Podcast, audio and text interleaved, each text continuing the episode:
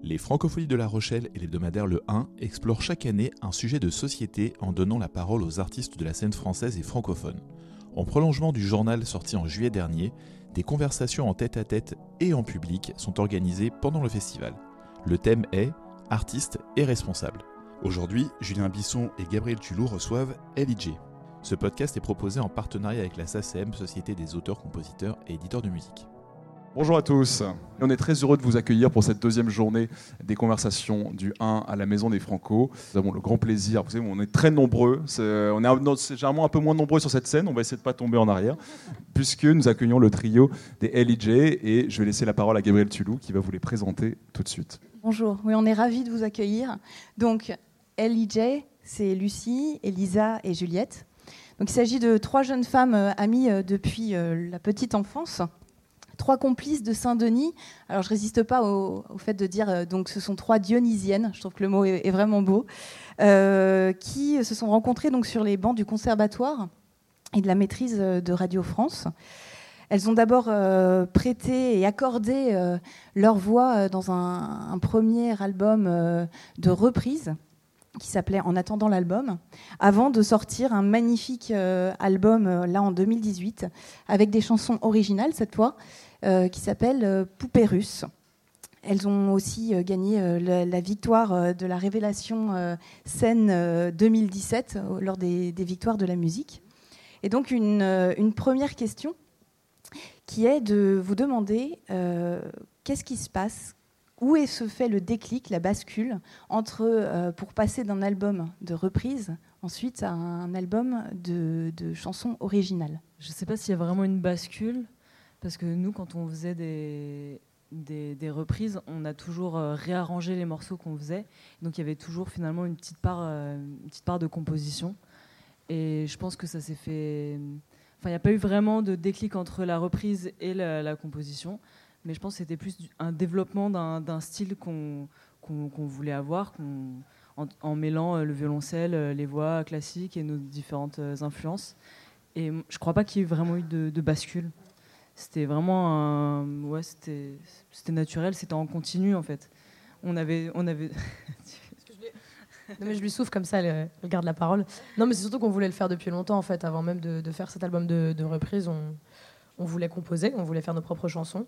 Et avec le recul, en écoutant les maquettes qu'on avait faites avant la tournée et avant dans l'album, et eh ben on est bien content d'avoir attendu parce que ça n'aurait pas du tout eu euh, la même tête comme le musique. Et c'est ça qui est bien en fait, ce qu'elle était en train de dire, c'est que le, chemin reprise, tournée, etc., euh, ça nous a amené euh, à avoir le style qu'on a aujourd'hui, en fait. Voilà. Alors l'histoire pour, la refaire, elle, se passe, euh, on est à l'été 2015 et vous sortez sur internet, un Summer 2015 qui va complètement affoler les réseaux avec aujourd'hui 80 millions de vues pour, euh, cette euh, vidéo.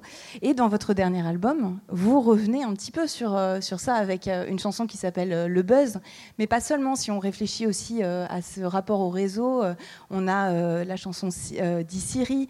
Et donc, je voulais vous demander, quel regard après coup vous, c'est des chansons qui ont quand même un petit peu d'une distance critique. Donc, quel regard vous portez après coup sur ces réseaux, ces techniques actuelles, ces technologies qui vous ont permis d'éclore? Bah Déjà, je pense que c'est une. Euh, c'est quelque chose de beau d'avoir euh, quand même Internet maintenant, de pouvoir euh, s'exprimer en, postant des vidéos. Chacun, en fait, chacun a sa place en fait.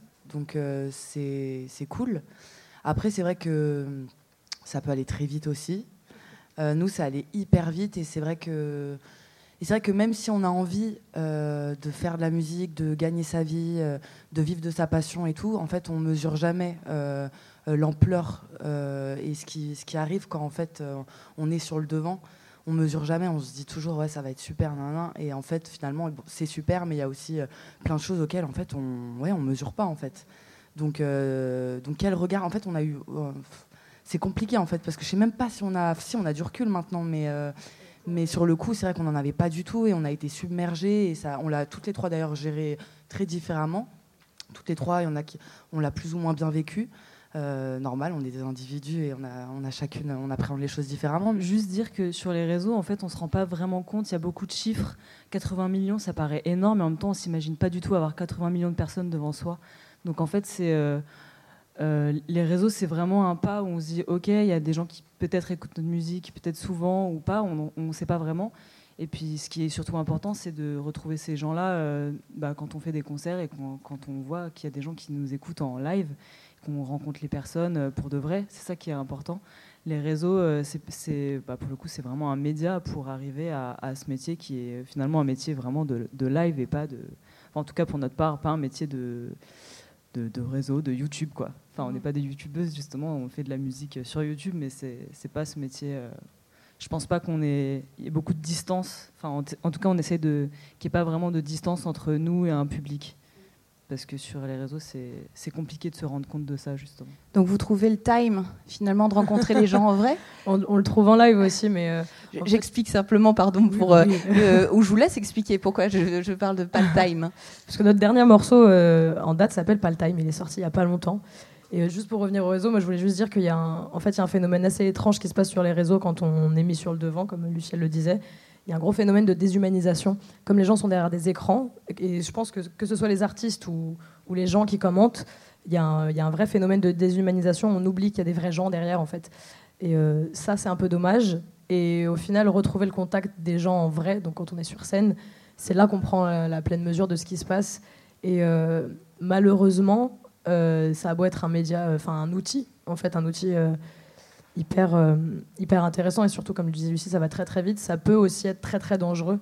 Nous, on a eu la chance d'être trois et du coup d'avoir trois paires d'épaules différentes et en plus on était très bien entourés donc il y avait plus d'épaules pour nous soutenir. Je pense que si on avait été seul, ne pas avoir le temps de se rendre compte à, quel point ça peut aller vite et d'appréhender tout ça, ça peut être dangereux. Donc faites attention avec les réseaux s'il vous plaît, parce que c'est dangereux. Voilà. Je vais juste rajouter que en, concert, on se rend compte de, ce que les gens ressentent. Enfin, c'est un vrai partage, c'est une vraie énergie euh, commune. Euh, je veux dire, s'il y, a un morceau qui plaît pas, on le ressent direct. Ça nous permet ça euh, d'avancer parce qu'on peut poster une, vidéo sur YouTube, voir les commentaires. En fait, finalement, ça veut, tout et rien dire. oui, on a du soutien, ou alors il y a des gens qui nous aiment pas du tout, mais l'énergie quand on joue de la musique, elle est tout à fait différente. Et c'est important aussi de, voir euh, ce qu'on crée en, direct. Quoi. Et si ça plaît, si ça plaît pas, s'il y a une émotion commune qui se crée, c'est ça qui est beau aussi dans, les concerts, c'est qu'on sent une, une, vague d'émotions communes ou pas d'ailleurs. Enfin, parfois ça ne marche pas, hein, mais parfois ça marche et c'est là où c'est beau justement. L'usage de ces réseaux, c'est aussi une forme d'exposition, voire d'exhibition qui est accrue.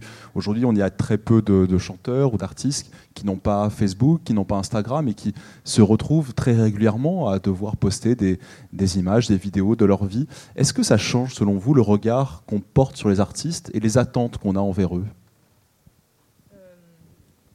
En fait, le, problème là-dedans, c'est que du coup, l'image de l'artiste, elle est intimement liée à sa musique, alors que c'est pas forcément le cas.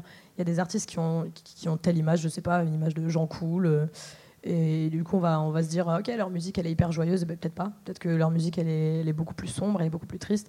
Euh, c'est pas parce que, euh, en fait, la personnalité, que que l'artiste dévoile sur les réseaux, les gens ont tendance à l'associer au style de musique qu'il fait. C'est pas forcément vrai.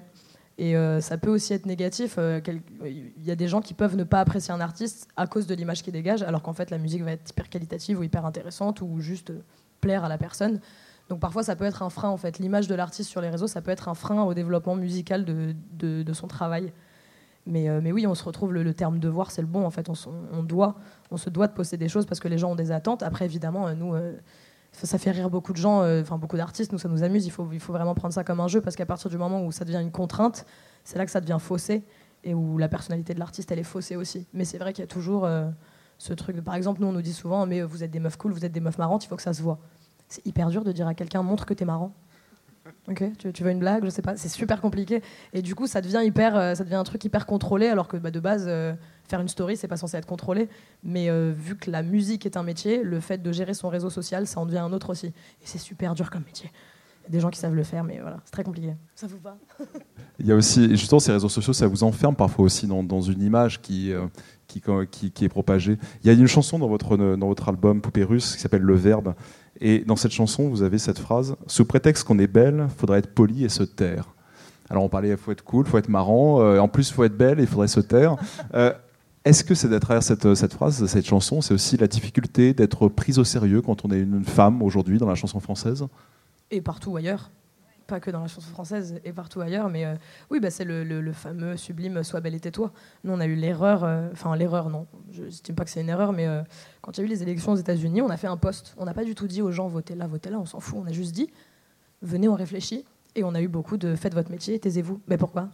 Je suis un humain, j'ai un avis comme tout le monde. Et il c'est une, bah, une contrainte d'être, d'être une femme dans beaucoup de milieux aujourd'hui et ça devrait pas.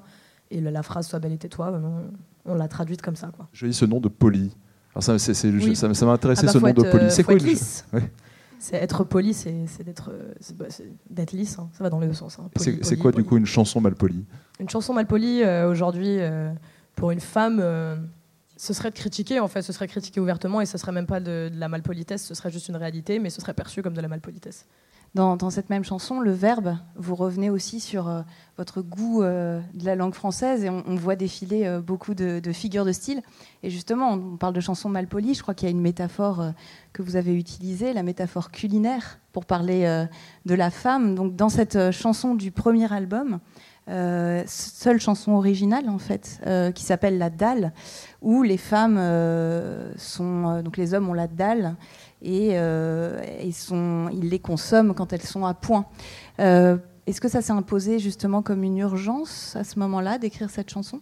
On voulait vraiment faire une chanson sur un thème qui n'avait pas encore été fait, en tout cas qu'on ne connaissait pas, et c'était euh, du coup sur le harcèlement de rue. Ça a commencé, on commençait un petit peu à en parler autour de nous, mais c'était pas vraiment pris au sérieux. Maintenant, euh, à l'heure actuelle, c'est beaucoup plus pris au sérieux. Et, euh, et nous, depuis qu'on est même préadolescente, hein, dans, dans, la rue, à Paris, dans le métro, on s'est toujours fait aborder, mais de manière parfois un peu, un peu salement. Quoi. Et du coup, ça continuait, ça continuait. Et puis un jour, on, était attablés puis on se racontait ah ouais euh, moi il m'arrivait ça euh, le mec m'a dit ça et en fait on s'est dit mais il faut absolument faire une chanson là-dessus parce que il y a 100% des femmes qui se sont déjà fait harceler dans la rue harceler ça peut juste être un, petit mot comme ça ou vraiment euh, de manière un peu plus grave et, et on s'est dit mais qu'est-ce qui se passe dans la tête de ces hommes pour pour qu'ils fassent ça? Est-ce qu'ils pensent qu'ils pourraient avoir une chance en fait en nous traitant comme un bout de viande? Est-ce que, on, ne comprenait pas en fait. Et du coup, on s'est dit bon, ben, on va essayer de se mettre un peu dans, dans la peau de cet homme-là qui, euh, qui finalement euh, prend euh, la femme comme un bout de viande et qui, qui a la dalle quoi. Et, et, du coup, on a fait cette espèce de métaphore entre oui avoir la dalle sexuelle et la, dalle voilà. Puis même, c'était important de le. Parce que la chanson, elle est quand même écrite sur un, sur un gros second degré, ça c'était important pour nous parce que euh, parce qu'il faut pas oublier que tout le monde ne fait pas ça non plus, tous les hommes ne font pas ça et toutes les femmes ne font pas ça non plus. Mais il y a ce truc de consommation hyper rapide et euh, c'est ça aussi qui est dans cette chanson là, c'est que bah ils ont pas le time justement, donc euh, du coup ils vont un peu droit au but et encore aujourd'hui. le fait d'avoir fait cette chanson, ça n'a rien changé. Hein. Je crois qu'à la suite de cette chanson, on a reçu encore plus de messages complètement bizarres. Donc, je pense qu'ils ont cru vraiment qu'on parlait de steak à prendre à point et pas de. Ils n'ont pas compris le fond de la chanson. Mais, euh, mais ouais, c'était pour rappeler aussi que. C'était pour dire que ça. En fait, on est obligé de le prendre dans un second degré. Parce que si toutes les femmes qui se faisaient aborder, harceler tous les jours, attention, tout le monde n'harcèle pas quand ils abordent. Hein. Il y a juste des façons de, le faire et de, et de le dire et surtout de ne pas être insistant quand on disait non. Mais euh, c'était important de le prendre au second degré parce que c'est ce qu'on est obligé de faire aujourd'hui en fait. Si dans la rue on se met tout de suite à s'énerver, en fait on se met en danger c'est pas normal. On devrait pouvoir rire d'une situation et lui dire mais mec t'es ridicule sans risquer de se prendre un pain dans la tronche en fait. Donc le, second degré il était évident et dans la chanson parce qu'il l'est dans la vie aussi, malheureusement. Même si finalement c'est pas très très drôle en fait. Parce que ouais c'est vraiment pas drôle. Mais euh, voilà on a essayé de le, que ce soit un peu plus léger mais euh, mais euh, enfin toute cette misogynie qui, qui plane et qui est hyper présente c'est pas drôle en fait. Enfin en vrai. Et nous, on, et nous, on s'en rend, rend, compte forcément dans ce milieu parce qu'on est des filles, qu'on est jeune en plus. Euh, et pourtant, on, enfin, on est très privilégié aussi, hein, c'est sûr, mais, euh, c'est vrai qu'on est, beaucoup moins pris au sérieux qu'un mec, malheureusement. Mais ça, c'est, comme tu dis, dans tous les domaines. Et, le, simple fait d'être une femme, en vrai, aujourd'hui, on est, malheureusement un peu moins pris au sérieux. Et, et en fait, c'est difficile parce qu'en fait, on, se voile un peu la face, je pense. Et quand on s'en rend compte, en fait, finalement, au quotidien, quand on essaye de, ouais, d'approfondir, de, de, de réfléchir en tout cas à comment on nous parle et tout dans la vie. En fait, on s'en rend compte que finalement, euh, d'être une fille, c'est un, c'est un peu, euh, bah, on est un peu en dessous quoi. Enfin, dans, au niveau sociétal quoi. Pas, bien sûr que là, si je parle à un mec, il va pas me prendre, euh, mais, mais au niveau de la société et plus haut, ouais, en fait, c'est un, c'est un c'est un tard, ouais. Enfin, un tard, non. Mais voilà, quoi. Vous avez compris. Comme ça. Oui, du coup, en fait, tout le processus artistique, c'est aussi de faire un pas de côté, ce pas de second degré dont, dont vous parlez, et, euh, et d'être réactif à ce qui se passe. Et alors là, moi, j'avais une question par rapport à ça, c'est que euh, vous avez une réactivité absolument incroyable, en tout cas quand on pense à la, à la chanson Liberté, Égalité. Alors nous, on était là pour ceux qui étaient là l'année dernière. On était, on avait une conversation qui avait été avancée parce que c'était la Coupe du Monde euh, de, finale, football, ouais. à la finale. Et puis le lendemain, le lendemain, vous sortez euh, Liberté, Égalité, Mbappé. Et alors, d'abord, comment c'est possible? Concrètement, comment vous avez fait pour que ça sorte le lendemain? Vous aviez prévu le coup? Comment ça, se passe? Bah déjà, on a composé toute la nuit. Et surtout, on n'est pas toute seule euh, du tout, du tout à écrire les textes. On est, on est quatre. Enfin, on est surtout euh, 1,3. Et le gros 1, il, il est là. Je t'ai cramé. Désolé, Cyril. Voilà, on écrit en fait avec notre manager qui a une plume assez incroyable et qui est aussi très, très, très, très réactif. Et, euh, et quand bien même euh, sur beaucoup de textes on l'embête, euh, celui-là, il s'est un peu imposé comme une évidence. Donc ouais, au final, c'est allé très vite. Et nous aussi, on a une façon de travailler qui est assez, enfin, comme beaucoup de gens sur Terre, je pense, mais on travaille bien dans l'urgence. Donc, c'est vrai qu'on s'y prend pas beaucoup à l'avance en général, mais quand il y a une date butoir et quand faut le faire, bah, ça peut durer 4 heures, mais on va faire une chanson parfois ouais, en 4 heures, mais, on, mais voilà, parce- qu'on sait que c'est demain en fait. Alors qu'en fait, ça faisait un mois qu'on savait. euh. Mais bon, voilà, nous, on travaille vachement dans, beaucoup dans l'urgence. Et en général, ça marche bien parce que du coup, c'est aussi euh, spontané et puis euh, on se pose pas 10 000 questions après. Parce que nous, on a tendance à beaucoup se poser de questions.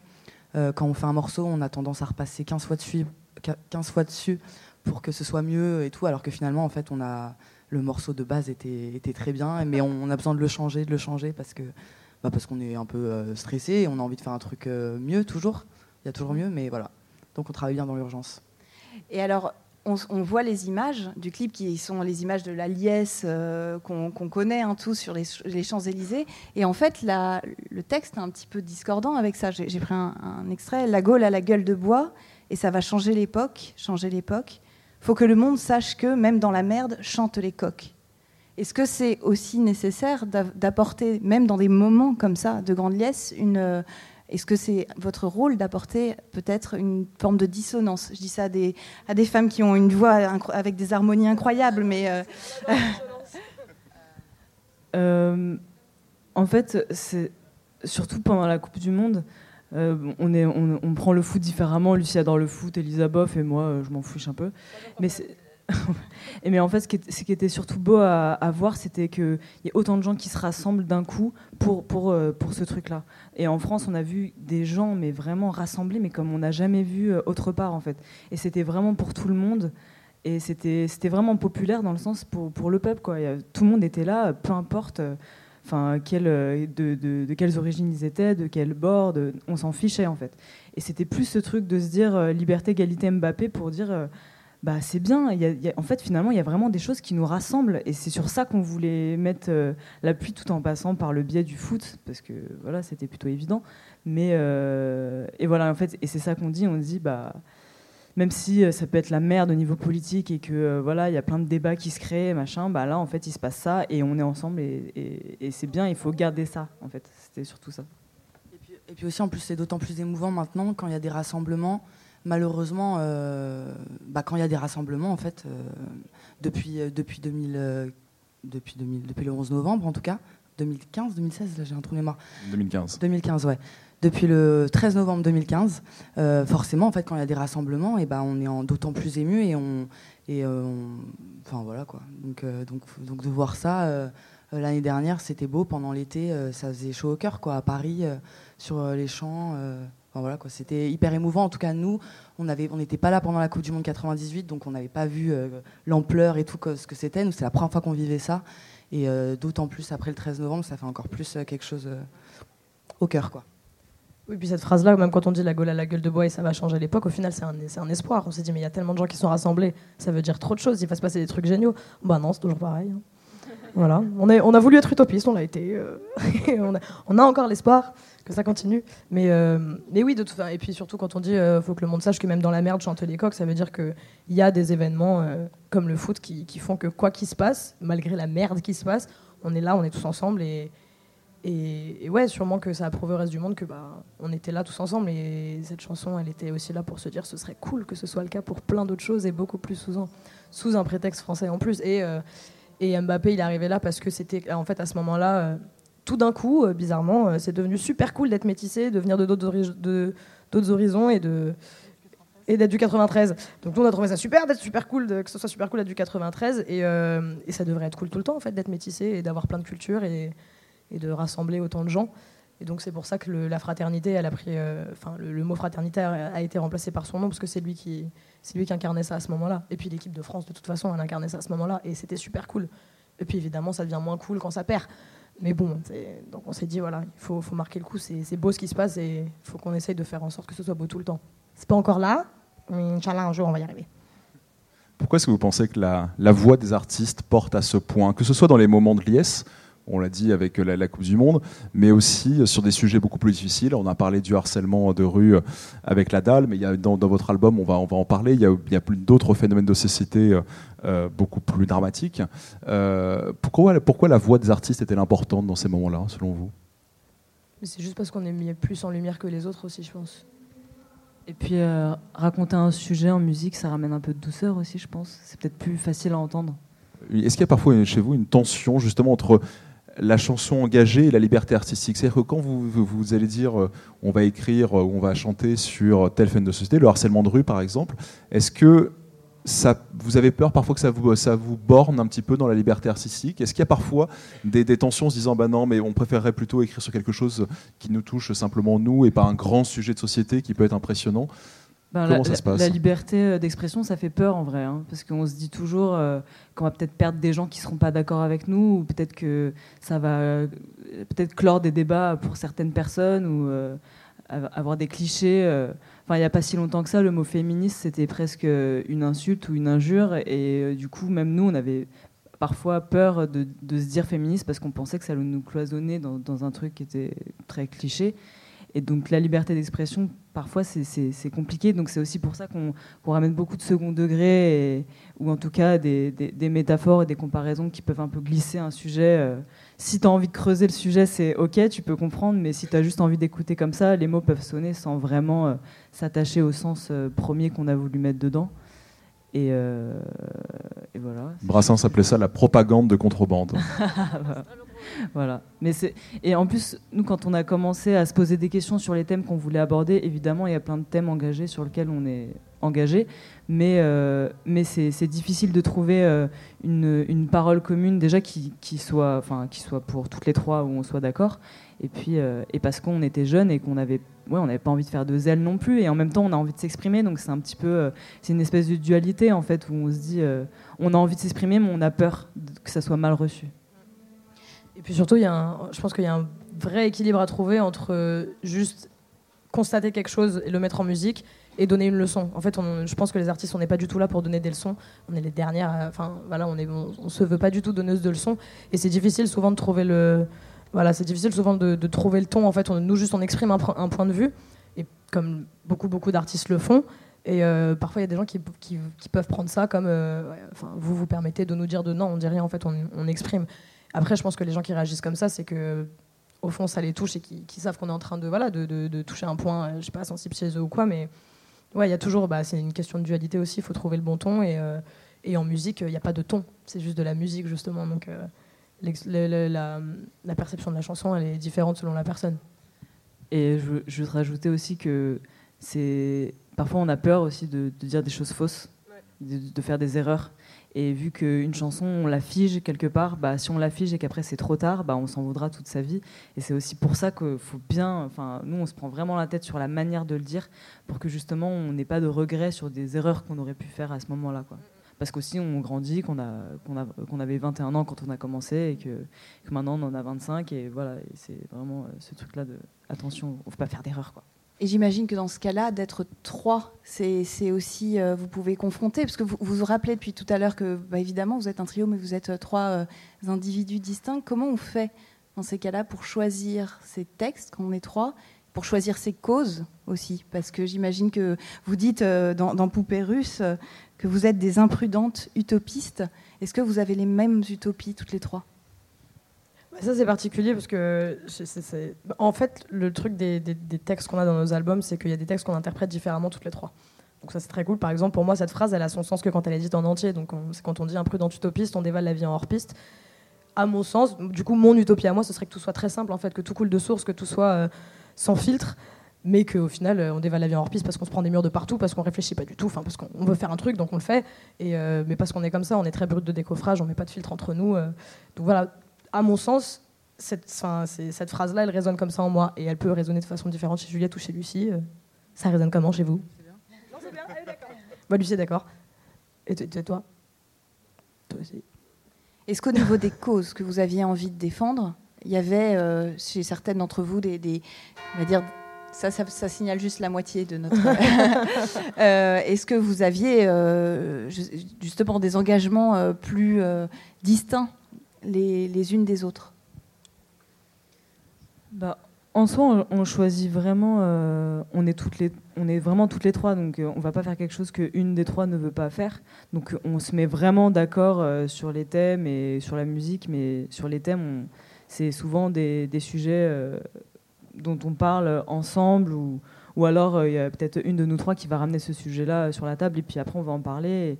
Et, et justement, c'est à ce moment-là où où on va, on va le, détailler et mettre, même si euh, sur un sujet global, on va avoir des idées différentes, c'est là où on va mettre toutes nos, toutes nos idées à toutes les trois. C'est là où on peut justement rassembler dans un même texte des, idées euh, différentes mais, mais communes.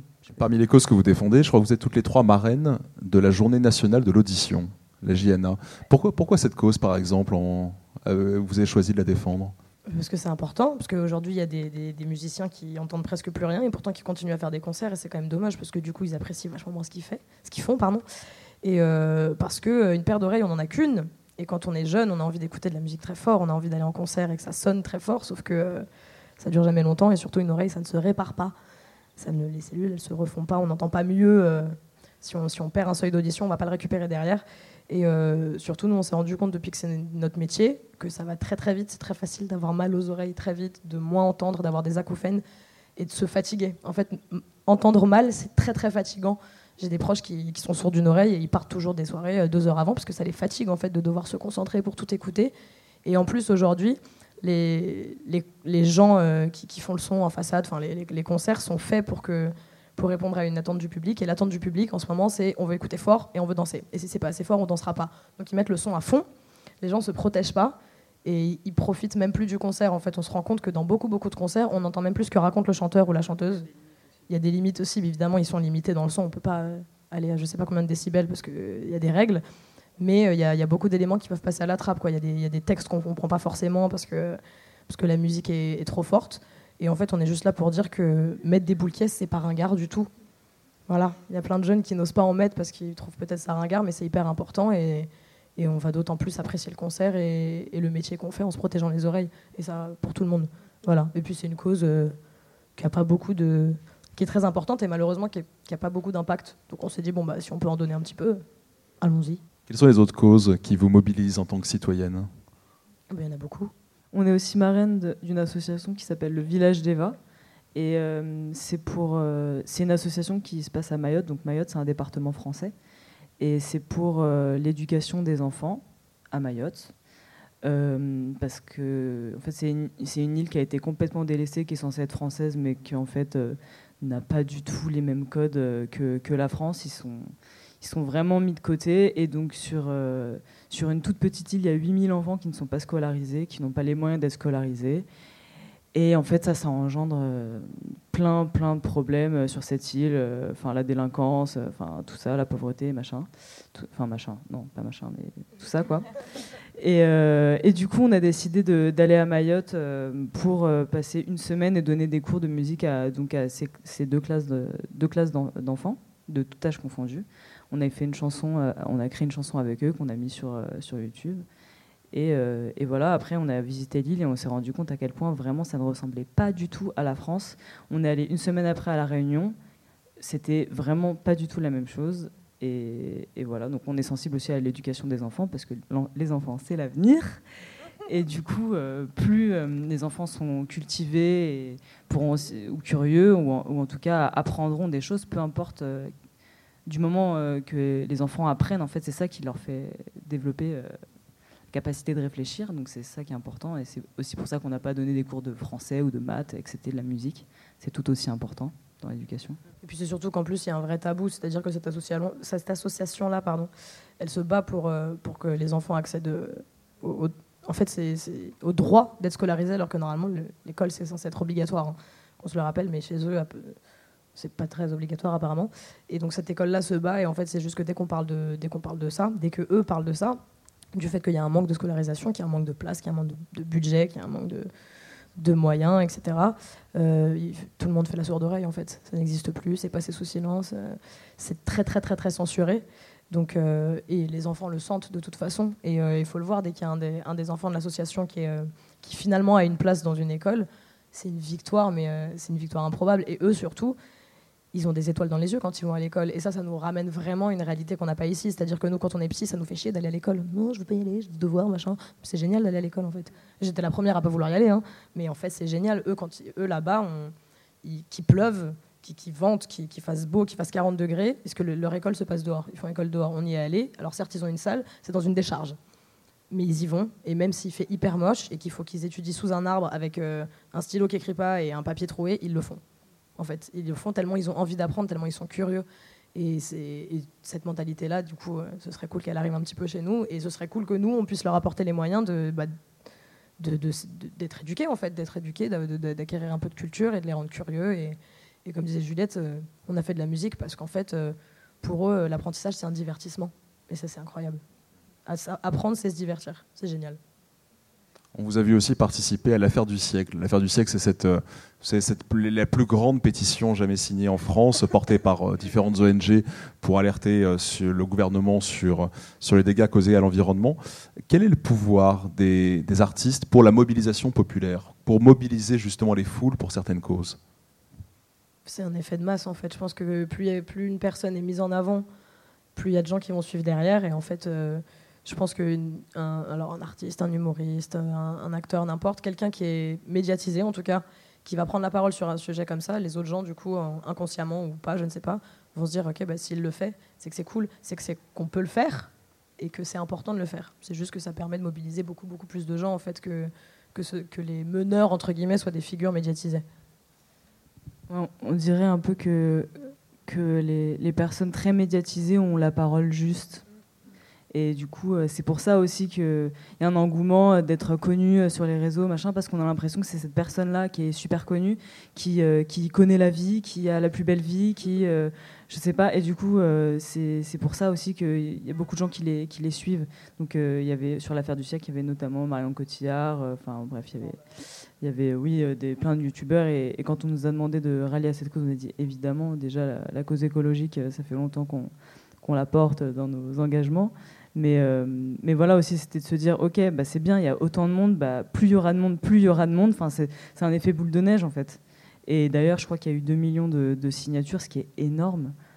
Après, est-ce que ça a vraiment changé des choses dans la tête des gens? Je ne sais pas, mais rien que la démarche de l'avoir fait et d'avoir même lu pourquoi on signait sur ça, qu'on agisse, euh, qu'on agisse réellement euh, dans notre quotidien euh, pour l'écologie ou pas, bah, finalement, peu importe, c'est le premier pas déjà qui, est le plus important. Parce qu'après, il y en aura un deuxième, un troisième, et même si ça met du temps, l'espoir fait que on pourra peut-être le faire tous ensemble. ce qui est très frappant, c'est qu'on a l'impression, les sociologues nous disent qu'il y a une crise du porte-parole en France. On l'a encore vu avec la, les, les, les, gilets jaunes, le fait qu'il n'y avait pas de porte-parole et qu'il y avait une revendication qu'il n'y ait pas de porte-parole. Est-ce que justement les artistes quand il y a une crise euh, du politique Est-ce que les artistes peuvent être les porte-parole de, la population? Bah, En fait, en France, avant, la révolution s'était portée par des philosophes. Maintenant, les philosophes, euh, on les voit plus trop. Les philosophes, c'est un peu les, les, nouveaux, artistes sont un peu les philosophes dans la manière d'être porte-parole, je pense. Euh, après, être porte-parole sur des sujets qui, qui, touchent la population, enfin, qui touchent l'écologie, par exemple, oui, mais après, euh, malheureusement, c'est pas le. Enfin, malheureusement, non, je sais pas en fait, mais pas. Je pense que c'est pas le rôle d'un artiste ou d'un acteur ou d'un comédien d'être porte-parole politique, par exemple, parce que euh, sinon son message, il, va être affilié à telle ou telle partie, telle ou telle idée, telle ou telle revendication, et au final, ça devient plus un porte-parole, ça devient juste un représentant. Je pense qu'un porte-parole, il est juste là pour que la parole des autres, des anonymes entre guillemets, en tout cas, se libère beaucoup plus. Donc, euh, représentant d'un groupe, d'un petit groupe, euh, c'est déjà, c'est déjà trop, trop, stigmatisé en fait. Je pense que nous, on est, enfin nous, je nous mets dedans, mais si, on, si on peut délivrer des messages, on est juste là pour que les gens osent parler en fait, pas forcément pour, pour prendre la parole à leur place. Et après, comment en trouver un J'en sais pas, j'en sais rien. De toute façon, comme disait Coluche, si les élections changeaient vraiment quelque chose, ça fait longtemps que ce serait interdit. Je pense que c'est pareil partout. Après, ce qui, était intéressant dans l'affaire du siècle, c'est qu'il euh, y a eu beaucoup, beaucoup de mise en, avant de, ça sur euh, Instagram, sur Facebook, et qu'en fait, chaque personne qui était vraiment euh, engagée dans ça pouvait le mettre sur, sur son, son réseau propre. Quoi individuel. Et en fait, c'est comme ça aussi qu'on touche encore plus de personnes. C'est OK, on signe tous pour, euh, pour l'écologie, ça concerne tout le monde, le réchauffement climatique, ça existe, ça concerne tout le monde, etc. Mais il y a différentes manières de l'aborder. Et s'il y a des personnes qui suivent euh, un artiste, qui soit youtubeur, musicien, acteur, euh, il va être d'autant plus intéressé, d'autant plus suiveur de ce qu'il dit parce que c'est, il a un discours qui, qui lui parle déjà, en fait. Et c'est ça qui est important, c'est que c'est que le fond lui parle déjà. Enfin, en tout cas, ce média-là, cette personne euh, parle déjà à toute cette population qui le suit. Il y a une autre cause pour laquelle euh, vous vous engagez. On vous verra en septembre, là, euh, aux côtés de Necfeu, pour le festival Le BAM, qui est le festival qui, sert la cause des migrants. Et là, je me demandais, parce que depuis tout à l'heure, on, évoque finalement le, côté public de ce que vous pouvez euh, euh, montrer, défendre par votre image et par euh, ce que vous êtes. Et puis il y a aussi toutes les chansons. C'est encore une autre parole. On dit de porter la parole. Il y a celle qu'on porte sur les médias, puis il y a celle qu'on porte sur scène. Et sur scène, enfin moi, il y a cette chanson qui est celle que je, qui m'émeut le plus sur votre album, qui est La Marée. qui traite pareil, du, en tout cas, moi je l'ai lu comme ça, comme une, une métaphore autour, autour des migrants. Est-ce que c'est nécessaire qu'il y ait un écho entre ce qu'on montre à la scène et ce qu'on montre à la ville? Est-ce qu'il euh, fallait qu'il y ait cette résonance dans le texte entre euh, Est-ce que, est que ça vous semble important qu'il y ait cette cohérence entre ce que vous dites, la parole artistique, et la parole citoyenne? Lucie a dit, bah oui. Mais euh, oui, oui, évidemment que c'est évidemment que c'est important. De toute façon, je pense qu'on peut pas défendre une cause si on n'y croit pas nous-mêmes. Donc, donc évidemment que ce qu'on raconte dans nos, dans nos textes, que ce que Cyril arrive à, à, mettre en mots en fait euh, en fait il arrive à mettre en mots ce que nous on a dans la tête et qu'on peut pas forcément euh, qu'on peut pas forcément faire peut-être parce qu'on n'a pas le recul nécessaire mais oui évidemment que évidemment qu'on les sujets euh, les, sujets dont on parle dans l'album c'est des sujets dont, qui, nous touchent et, envers lesquels on est engagé oui. Donc forcément qu'en écrivant La Marée c'est un reflet de ce qu'on pense c'est un reflet de ce qu'on est et c'est un reflet de ce qu'on va défendre. Et c'est aussi pour ça que quand on nous appelle pour, nous demander ouais les filles est-ce que vous voulez chanter à BAM? Bon il n'y a pas de technicien il n'y a pas de truc il y, a, rien vous vous débrouillez toute seule. Ah bah on s'en fout. Même sans musique on y va on chante à cappella sans micro pas de problème quoi. C'est normal on est euh, si on peut euh, avec la toute petite notoriété qu'on a si on peut aider des, causes comme ça à être mises en lumière euh, d'ailleurs bah, merci à Nekfeu de le faire. Il a une voix qui porte dans tous les sens du terme. Donc évidemment si on peut se rallier à cette cause là on va le faire. C'est nécessaire en fait et c'est dommage qu'il y ait des causes comme ça qui, soient encore euh, nécessiteuses de visibilité. En fait, ça devrait être des choses tellement évidentes. En fait, c'est comme ce que tu disais tout à l'heure sur le féminisme. En fait, euh, t'es pas féministe aujourd'hui, je pense que tu es juste sexiste. Donc, euh, et c'est pareil, si t'es pas engagé pour la cause de la survie des gens, on parle pas de migrants, de, gens qui viennent chez nous. On parle de gens qui veulent éviter de mourir. En fait, depuis quand c'est depuis quand c'est pas normal de vouloir aider les gens à pas mourir En fait, c'est surtout ça. Il y a une autre chanson euh, dans cet album. La chanson s'appelle Acrobat. Et alors Acrobat, c'est une chanson assez fascinante. C'est, c'est un jeu de. Mais tu préfères ça ou ça? Pendant toute la chanson. Et alors, il y a, dans, le, dans l'une des alternatives, il y a celle-là. Dis-moi ce que tu préfères, qu'on t'écoute pas ou qu'on te fasse taire. Alors ça, c'est intéressant pour, euh, pour, les artistes. Est-ce que ça veut dire que quand on est artiste, il faut euh, l'alternative, c'est d'être soit inoffensif, soit d'être tellement offensif qu'on risque d'être censuré? C'est un petit peu ça. Alors pour l'anecdote, le tu préfères, c'est le je préférais de Juliette. Ne jouez jamais au tu préfères avec Juliette, vous allez perdre, sachez-le. Mais euh, oui, oui, bah oui, qu'on ne t'écoute pas ou qu'on te fasse taire, c'est un peu ça. Soit on est trop dénonciateur et on se fait censurer et ça fait polémique. C'est le mot préféré des médias, je crois. Polémique. Soit, euh, soit on t'écoute pas. Et de toute façon, c'est ce qui se passe un peu aujourd'hui dans les textes. Combien de fois on a entendu c'est trop compliqué, les filles. Les textes, c'est trop compliqué. Écrivez plus simple. Les gens, ils ont pas le temps. Les gens, ils ont pas le temps. Euh, pas envie, je sais pas, de, de réfléchir. Nous, on n'y croit pas. On pense que les gens ont envie de réfléchir et d'écouter les textes. Mais euh, il y, a ce truc de, si on dénonce trop de choses ou si, on parle de trop de choses ou si on met juste trop de mots, en fait, les gens lâchent l'affaire. Du coup, ils vont peut-être écouter la musique, mais ils vont pas, pas du tout écouter le message derrière. Après, euh, il y a des artistes qui le font très très très bien. Stromae le fait très très très bien. Angèle le fait très bien. C'est des, chansons à 2, 3, 4 sens parfois. Mais, euh, mais ils ont ce don-là de, faire des phrases très simples, mais qui, sur, le coup passent très, sont très fluides à l'oreille. Et en fait, au bout de 2-3 écoutes, pour ceux qui s'intéressent au texte, ah, il parle de ça c'est super. On a quand même, la France a quand même dansé pendant un an. La France, la Belgique, le Canada, pendant un an sur euh, un petit garçon qui avait pas de papa. Et les gens sont ambiancés. C'est génial, c'est du génie de, savoir faire ça. Mais euh, et c'est un vrai, euh, c'est très difficile à faire. Nous, sait pas le, pas le faire encore. Donc on met plein de mots parce qu'on a plein de trucs à dire. Mais du coup, oui, peut-être que les gens n'écoutent pas les textes, mais mais on a espoir qu'au moins dans 5 ans, 10 ans, 15 ans, les textes continueront à résonner. Mais euh, après, je sais pas si je préfère qu'on nous écoute pas ou qu'on nous fasse taire, je vous avoue. C'est horrible, c'est horrible et tu préfères. c'est l'idée de Juliette, c'est pas mon idée. C'est très dur celui-là. Donc dans 10 ans, 15 ans qu'on réécoute vos textes, euh, c'est bien parce que ça me permet d'aborder quelque chose qu'on n'a pas du tout. On est resté sur ce thème, de la, ce thème de la responsabilité. Mais en fait, quand on vous écoute, ce qui, ça serait vraiment de ne pas vous rendre hommage que de ne pas parler de cette capacité que vous avez à lier le classique et le moderne que ça soit dans la musique, évidemment, puisque euh, votre formation est classique et vous êtes euh, capable euh, de rapper avec un flow incroyable, mais aussi dans les textes où on se retrouve avec La Rochefoucauld qui, qui côtoie Booba et La Fontaine à côté de Bachung. Alors, est-ce que c'est une ambition que vous avez justement de créer des ponts entre le, classique et le moderne? Ouais, ben, en fait, je ne sais pas si c'était conscient dès le début, mais oui. En fait, je sais pas si c'est une volonté. en fait, tout est un peu assez naturel. En fait, c'est vrai que du coup, on a une euh, formation classique. On a, bah, on a fait de la musique classique pendant euh, très longtemps, genre 10-15 ans. Euh, donc, c'est vrai qu'on a des bases solides en musique classique. Et en même temps, on a toujours écouté du hip-hop, de la musique actuelle, de la chanson française. Et, on aime beaucoup la musique. On aime beaucoup s'imprégner de plein de genres différents. Et, le fait de mixer tout dans un même euh, morceau, dans une même, euh, ouais, dans une même musique, c'est kiffant parce qu'en fait, du coup, on s'ennuie jamais en fait. Et c'est pour ça qu'on faisait des reprises au début et qu'on faisait des mash-up, donc plusieurs morceaux différents à la suite dans une même chanson, parce qu'en fait, du coup, on prenait tout ce qu'on aimait bien de chaque chanson, on les mettait à la suite et, enfin, quand même assez bien faire. On, va, on essayait en tout cas de bien faire, de bien, de bien faire, quoi, de bien les mélanger. Et du coup, en fait, on prenait que ce qu'on aimait. et on essaye, en tout cas, dans, dans dans notre musique de faire, euh, de faire ça, quoi, pour, euh, pour que. Euh, bah ouais, c'est cool, quoi, quand la musique classique, ça, ça se.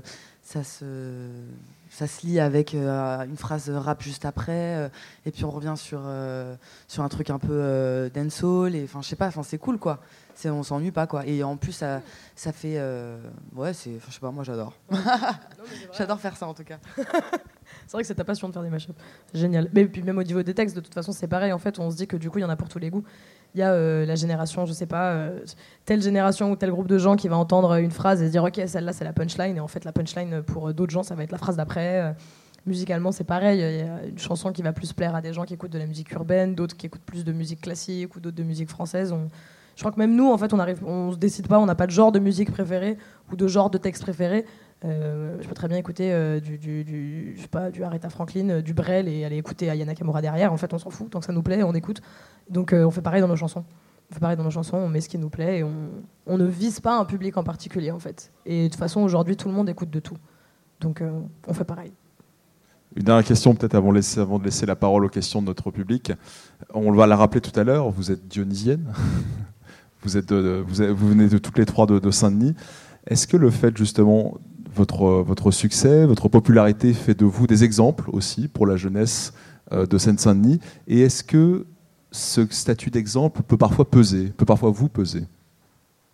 Alors perso, j'ai jamais eu l'impression d'être un exemple pour qui que ce soit. Euh, un exemple, je sais pas, mais peut-être peut-être de ouais, c'est possible.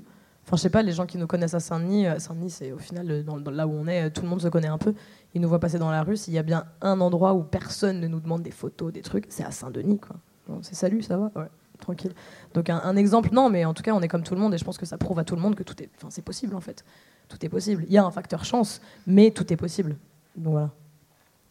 Oui, oui, je pense que je pense qu'on n'est pas des exemples, mais euh, mais euh, mais après nous, on, enfin, on a quand même, euh, on est quand même très privilégiés parce qu'on a grandi dans des familles qui étaient qui étaient très ouvertes d'esprit, qui ont qui nous ont qui nous ont poussé à faire de la musique très jeune et à avoir des activités extrascolaires très jeunes. Et du coup, de, de ça, déjà, on est quand même hyper privilégié par rapport à d'autres enfants. Euh, donc oui, on a grandi dans le 93. Euh, oui, euh, le 93 c'est encore mal vu aujourd'hui et stigmatisé et bourré de clichés. Mais mais au-delà de ça, donc oui, on peut y arriver en, étant à Saint-Denis et en même temps, c'est vrai que voilà, on a été hyper privilégiés, on a toujours été hyper bien entourés avec avec des parents qui qui nous ont poussés à faire ce qu'on aimait. Donc euh, donc c'est pas non plus comparable à. Enfin voilà, on a eu de la chance aussi, on a eu un gros facteur chance. Il y a un gros facteur chance, mais c'est surtout que change, tout à fait. Gros facteur chance, pardon. Mais c'est surtout que euh, quand, on a fait cette espèce de buzz, euh, il y a eu cette, euh, les, médias, ils sont un peu emparés, de ça. C'est regarder ces trois filles de Saint-Denis, donc ça rend le truc encore plus fou. Ben non, on serait d'Aulnay ou du 16e, ce serait pareil, franchement. Et puis je pense que justement, en étant, je pense que je pense que les gens qui habitent en banlieue, en tout cas, ils ont une, une ouverture d'esprit culturel qui est peut-être un peu plus large qu'ailleurs en fait. Parce que de toute façon en, banlieue il y a une mixité culturelle incroyable.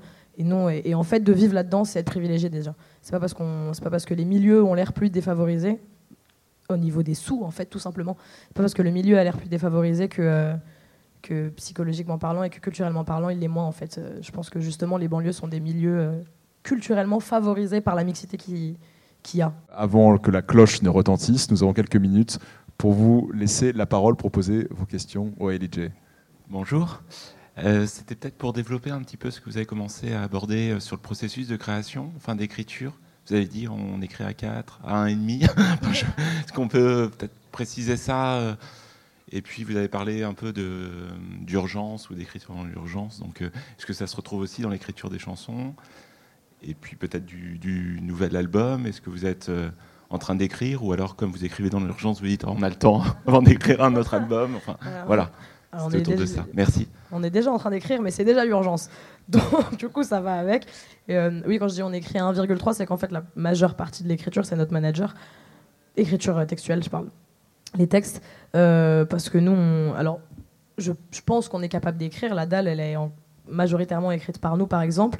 Mais euh, il y a une question de confiance aussi. Il y a une question euh, du fait que la première fois qu'on a lu les textes de notre manager, on est juste tombé amoureuse de l'écriture.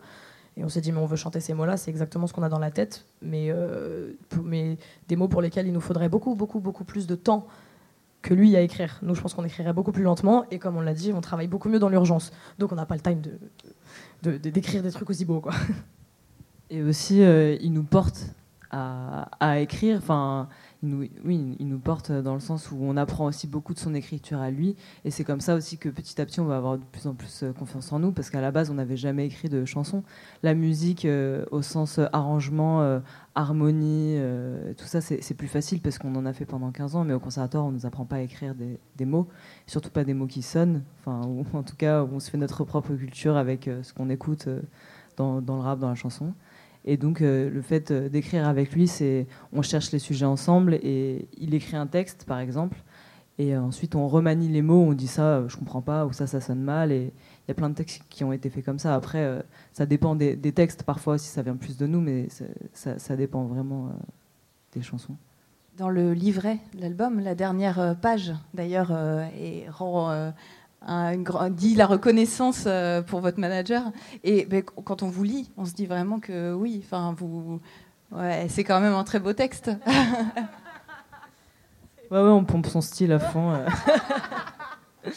non, mais c'est pour ça que je dis qu'on a beaucoup appris de lui, parce que c'est euh, aussi en, en- en l'écoutant, euh, en l'écoutant ou en le lisant qu'on apprend aussi à, à écrire. Et, et un jour, on aura confiance en nous et, et on écrira peut-être entièrement des chansons, peut-être pas toutes.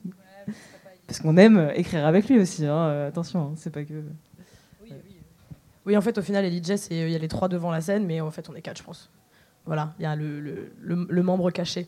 Et quand bien même on arriverait à écrire des textes tout seul, toute seule, ce qu'on fait, elle écrit, et Juliette écrit, moi j'écris un peu moins, mais ça dépend parfois. Mais euh, même si un jour on amenait des textes entièrement faits de nos mains, je pense qu'on n'arriverait pas à les chanter de façon aussi convaincue que faudrait qu'il y mette deux, trois, quatre phrases, sinon ce serait pas. euh, Psychologiquement, moi j'aurais du mal à chanter une chanson euh, s'il n'y avait pas euh, quelques mots à lui dedans. Parce que parce que parce qu'on a commencé comme ça et qu'on a envie de continuer comme ça aussi, je pense.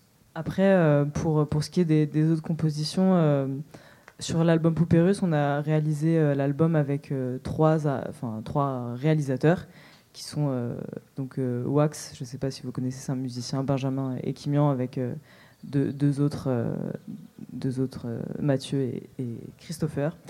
Et du coup, ils nous ont beaucoup aidés pour le coup à réarranger euh, les chansons, à trouver un fil conducteur entre les morceaux, à apporter plus des, notions euh, peut-être de, de timbre rythmique qu'on n'avait pas forcément.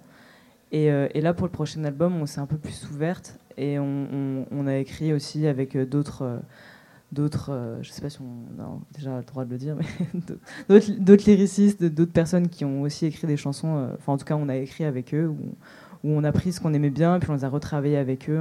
On n'est pas du tout fermé à ça. euh, étant donné que déjà les reprises, on, faisait déjà un petit peu ça, on prenait un peu ce, qu'on préférait et on les remaniait. C'est un peu ce qu'on fait, euh, même si on a des chansons qu'on écrit toutes seules, mais ce qu'on fait euh, là pour le prochain album, c'est un petit peu ça aussi. Ouais, en fait, l'album Poupée Russe, pour nous, c'était un peu. c'était le moyen de se prouver à nous-mêmes qu'on était capable d'écrire toute seule, de composer, enfin de composer en tout cas la musique toute seule, de d'amener des choses faites de nous et de les retravailler après. Et ça nous a vachement ouvert l'esprit. En fait, quand on sort de 15 ans de, de 15 ans de musique classique, on a tendance à être un peu euh, enfermé dans un carcan où on se dit euh, non, non, mais si ça vient pas de toi, euh, c'est que tu sais pas le faire. C'est faux. Il faut se nourrir des gens, il faut se nourrir de, de ce que les gens apportent, de ce qu'ils peuvent vous apporter. On va, nous, on va pouvoir buter sur un couplet pendant 5 mois. Il y a un mec qui va arriver, faire trois notes. Mais, oui, mais c'est complètement ça en fait. Il faut. Et c'est difficile parfois. Il y y, y y a un truc d'ego quand même dans ce milieu vachement où les gens ont, ont du mal à laisser la place aux autres ou à se dire non mais attends, si c'est pas moi qui a écrit cette phrase, c'est que je suis pas capable de le faire. C'est pas vrai. Vraiment, il, faut oublier l'ego dans ce milieu-là. C'est très dur. Mais il faut l'oublier et il faut se nourrir vraiment de ce que les autres peuvent euh, nous apporter. C'est pas parce qu'on compose pas tout tout seul qu'on est mauvais. Et il y a Angèle qui a dit ça dans, un interview, dans une interview d'ailleurs, parce qu'elle compose, elle écrit. euh, et euh, on lui avait demandé un jour, mais c'est fou ça quand même, d'écrire toute seule et de, et de composer toute seule. Pourquoi c'est fou? C'est euh, aussi fou d'écrire tout seul que de se nourrir de d'autres personnes en fait. Il y, a ce truc autour de l'auteur, compositeur, accompli, machin, mais euh, je pense que quand on travaille tout seul, on fait pas forcément des trucs très intéressants parce qu'on est bloqué dans un carcan et il n'y a pas de regard extérieur. Donc c'est important d'en avoir en fait. La cloche sonne, vous savez que ça, ça marque la fin de cette heure. Merci beaucoup. Merci beaucoup les LJ.